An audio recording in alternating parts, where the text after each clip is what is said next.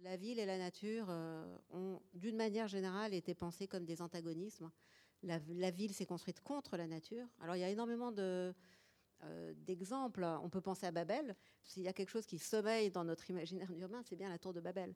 Parce que qu'est-ce que c'est que la tour de Babel? C'est justement euh, cette tour que les humains entreprennent de construire pour quitter la Terre et pour élaborer un point de vue qui soit en rivalité avec celui de Dieu cette tour, donc qui leur permettrait euh, de s'émanciper de la condition terrestre et qui leur permettrait aussi euh, d'accéder à la connaissance absolue, n'est possible que dans la mesure où finalement tout le monde veut la même chose, tout le monde parle la même langue, tout le monde pense la même chose, tout le monde imagine la même chose. Et donc finalement, euh, il n'y a pas de pluralité. La ville sans la nature, c'est la ville moniste, c'est la ville uniforme, c'est la ville qui va distribuer des fonctions de manière autoritaire à chacun d'entre nous, etc.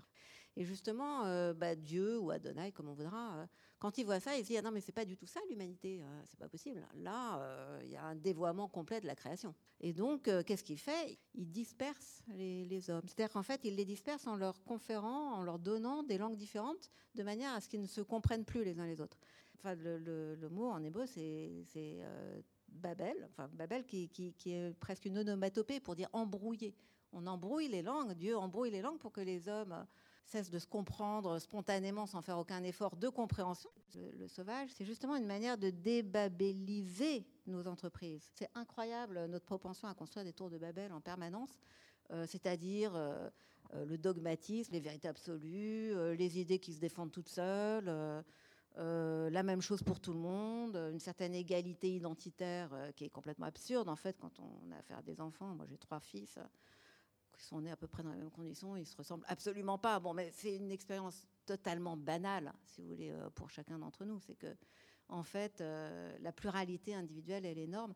Et c'est peut-être ça qui est le sauvage, si vous voulez. Le, sauvage, c'est justement euh, l'imprévu, l'inattendu, l'imprévisible, c'est-à-dire euh, cette dimension individuelle qui échappe à la loi, qui échappe à la régularité, qui échappe à ce qu'on pensait devoir arriver, etc. etc.